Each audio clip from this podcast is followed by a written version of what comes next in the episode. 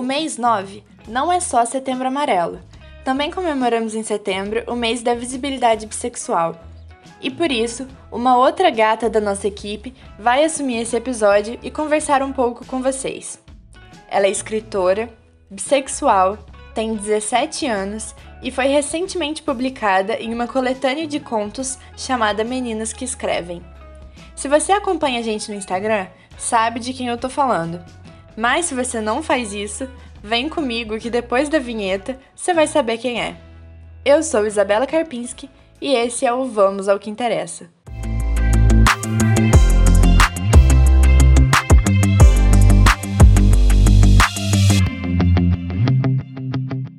Eu sou Ana Lu Gonzaga, eu tenho 17 anos, sou mineira de Juiz de Fora e eu adoro escrever.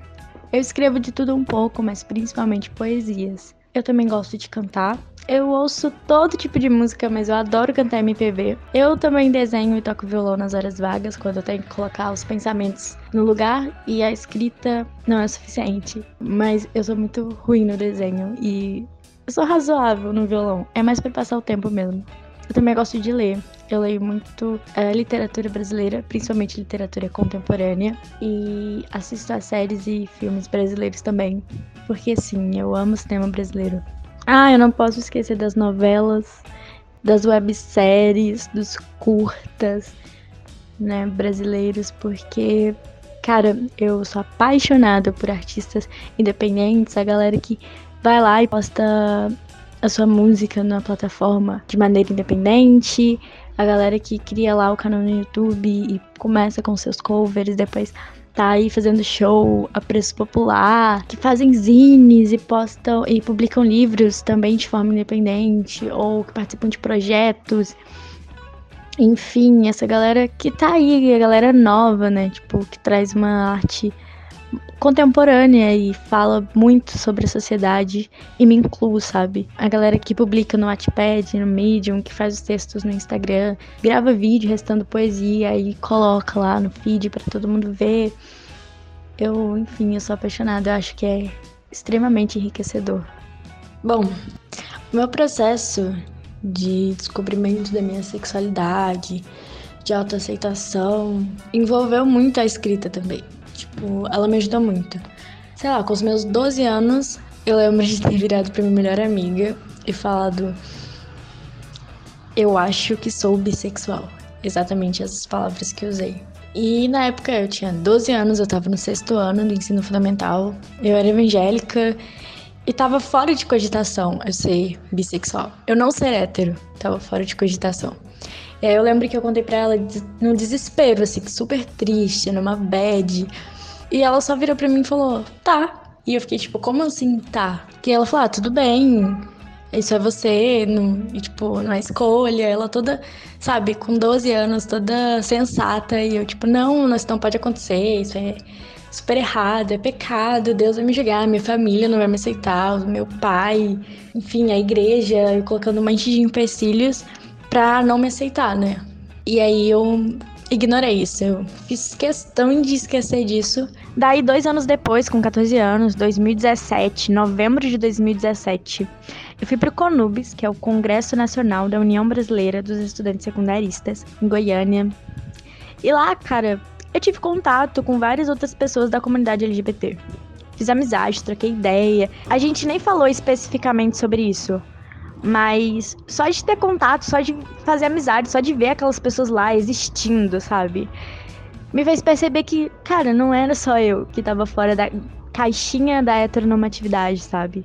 Que tava fora do padrão, que não queria seguir uma religião que não precisava seguir uma religião que negava quem eu era. Eu voltei para Juiz de Fora matutando isso na minha cabeça, matutando a possibilidade de chutar o balde.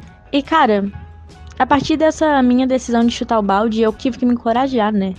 E essa parte não foi nada fácil. Eu fui atrás de pessoas que me representassem, conteúdos que me representassem. Eu conheci o conceito de heteronormatividade através do canal da Lui Ponto.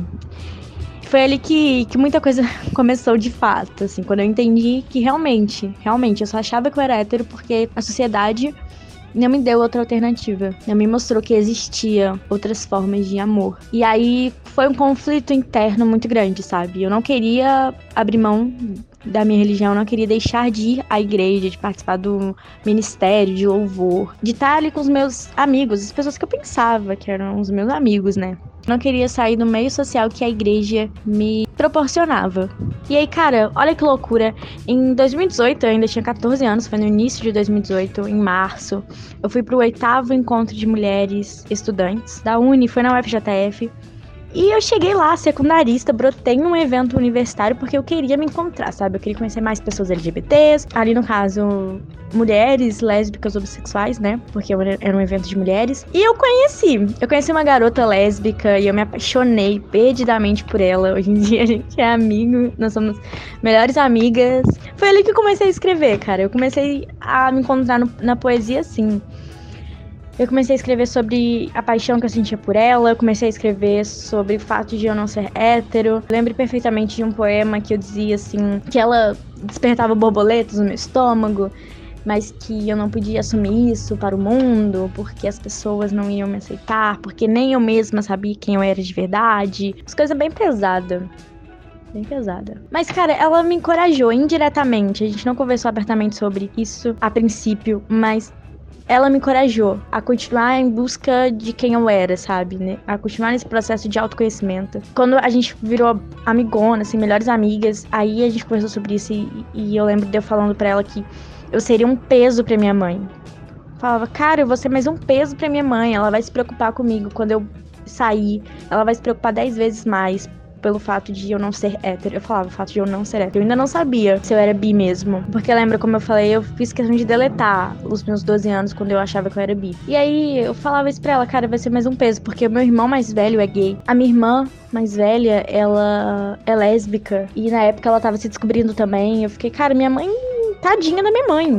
Vai ser um peso isso. E ela ficava ali com toda a paciência, amor, carinho, tentando me dizer que não, não era um peso, sabe? Que tava tudo bem. Aí um dia, cansada de, de esconder isso, cansada de não ter um apoio sabe, da, da minha mãe, assim, porque minha mãe é muito aberta. A minha mãe, ela tava se afastando da igreja por conta dos meus irmãos mais velhos. Ela entendeu que ele não era um lugar que, que aceitava eles e ela não queria continuar num lugar que não aceitava os próprios filhos. A minha mãe foi incrível.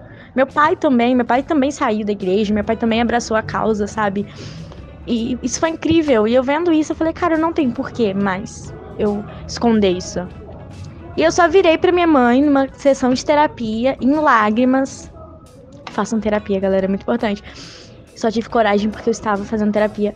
Eu cheguei e falei, mãe, eu não sou hétero. Eu não sei o que eu sou, não faço ideia, mas eu não sou hétero.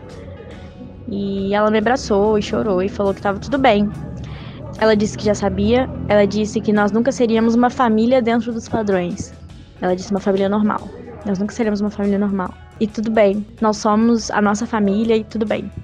E cara, eu vi isso, foi. Foi incrível. A partir dali eu me senti pronta para para viver a minha vida, sabe? Obviamente não foi fácil. Ali eu fui pra parada LGBT em 2018, que fora a parada LGBT em agosto, né? Aí eu fui pra minha primeira parada da vida, cheguei lá, falei, olha, eu não sei o que eu sou, mas tô aqui, tô afim de descobrir, acho que eu sou bissexual. Aí eu lembrei, sabe? Meu aniversário é em julho, então fiz 15 anos. Eu faço aniversário em julho. E em julho eu fiz 15 anos, julho de 2018. E aí foi quando eu lembrei de eu falando pra minha melhor amiga com 12 anos que eu achava que eu era bi. E aí pronto. Agosto, um mês depois, eu fui preparada LGBT e as pessoas que me perguntavam, ah, qual a sua sexualidade e tal. Eu falava, olha, não faço ideia. Eu acho que eu sou bi, não tenho certeza. Mas tô aí. E aí pronto, fiquei com várias pessoas, pessoas não binárias, homens, mulheres, e cheguei em casa assim, sou bissexual. Cara, eu cheguei em casa e eu tirei uma foto com, com os meus pais. Eu, meu pai e minha mãe, nós tiramos uma foto com uma camisa de um coletivo de mães que acolhem filhos LGBTs que minha mãe fazia parte. E hoje em dia ela não faz mais parte desse coletivo, ela faz parte de um outro coletivo que também é de mães. Enfim, a gente tirou essa foto e quando eu vi aquela foto e minha mãe postou e fez um texto falando que, tipo assim, ai, eu tenho Deus no meu coração, É, eu amo a minha família, eu não vou deixar a religião, a igreja de tal que é amor. Eu converso com Deus, eu tenho Deus em mim e tal. Tipo, eu aceito os meus filhos, independente de qualquer coisa, minha família em primeiro lugar. Eu li aquilo, eu vi aquela foto e, e, eu lembrei da parada. E quando eu me assumi tudo, eu começo a chorar desesperadamente, mas de felicidade, sabe? De felicidade. 2019, eu me questionei novamente se eu era biolésbica. Porque eu não me apaixonava por homens. Eu me apaixonava por mulheres. E eu fiquei, ah, será que eu tô me apaixonando por pessoas não binárias que performam feminilidade? Porque eu tô sendo transfóbica? Porque eu não consigo ver a pessoa como pessoa não binária? Eu comecei várias questões, várias questões. E aí eu comecei a conhecer mais pessoas trans, a conversar com essas pessoas, a entendê-las, a buscar aceitá-las, sabe? A não reduzi-las a, a genitália. E aí eu me apaixonei por várias pessoas de gênero fluido, uh, gênero neutro, pessoas transexuais, transgênero. E aí foi isso, cara. Quando eu vi, é isso mesmo, eu sou bissexual, sabe? Então o meu processo de autoaceitação foi doloroso por conta da igreja, porque a princípio eu não queria abrir mão por muito tempo eu senti falta de uma, ter uma conexão com a, um ser superior. Hoje em dia eu super tenho essa conexão da minha forma. Eu também me questionei muito em relação à minha bissexualidade, porque, como eu falei, eu não entendia a transexualidade, eu não conseguia.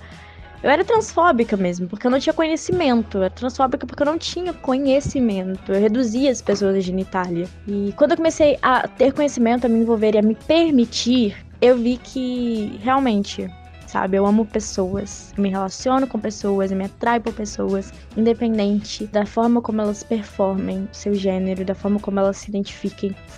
Hoje em dia eu sou muito feliz, muito mesmo, sabendo que eu posso ser quem eu sou dentro da minha casa, porque felizmente minha família é diversa e me aceita. Eu sou muito feliz sabendo que eu sei quem eu sou. Mais feliz ainda porque existiram pessoas que foram representativas que foram importantíssimas, que foram impactantes positivamente na minha vida, mais do que pessoas que foram impactantes negativamente a representatividade, a visibilidade é super importante. É. Ela salva, sabe, as pessoas que estão ali procurando se, se entender, se conhecer. Ela salva essas pessoas que estão confusas, no sentido de, de não saber se vivem o que são ou se continuam escondendo, sabe? Que estão com medo. E é por isso que eu escrevo. Esse é o objetivo da minha escrita. Não só sobre bissexualidade, não só sobre questões sociais é a minha escrita, mas também e acredito que só de ver uma mulher bissexual escrevendo poesia,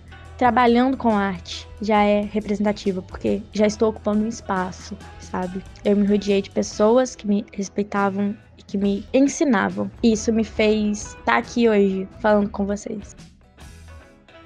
Então, na verdade, quem descobriu esse projeto foi a Hannah, a minha amiga, que também é uma artista bissexual incrível. Ela que descobriu o projeto ela já conhecia o, o Clube Nas Marias, que é o clube que idealizou o livro Meninas que Escrevem. Ela viu no Instagram do clube e mandou para mim, falou que era minha cara, encheu minha bola, me incentivou. E aí eu decidi participar, porque era uma oportunidade de expandir meu trabalho, de alcançar mais pessoas, de alcançar mais meninas, principalmente meninas que amam outras meninas, que se relacionam com outras meninas, romanticamente falando, e porque é um projeto que é muito a minha cara, sabe? Que além dos meus contos, outros contos também falam sobre minoria, também falam sobre direitos, também são contos críticos, falam sobre racismo, falam sobre feminismo, competição feminina, machismo e tal. Então, eu me vi muito nesse projeto, eu quis muito participar, porque já ali na, na proposta estava escrito que precisavam ser contos e falavam sobre essas questões. Então eu falei, cara, eu vou amar estar numa coletânea que falem sobre essas questões. E aí foi por isso que eu decidi participar. Eu fui selecionada através do clube mesmo, assim como as outras meninas. Foi o clube que leu todos os contos e selecionou os 17. E foi através de um e-mail que eu fiquei sabendo. O Nós Marias mandou um e-mail falando que eu tinha entrado, que eu tava na coletânea. E foi incrível foi incrível. Mas é só agora, agora, que o livro tá na pré-venda que eu tenho certeza que, que é real. Porque é tão grande, é tão gratificante que é muito difícil de acreditar.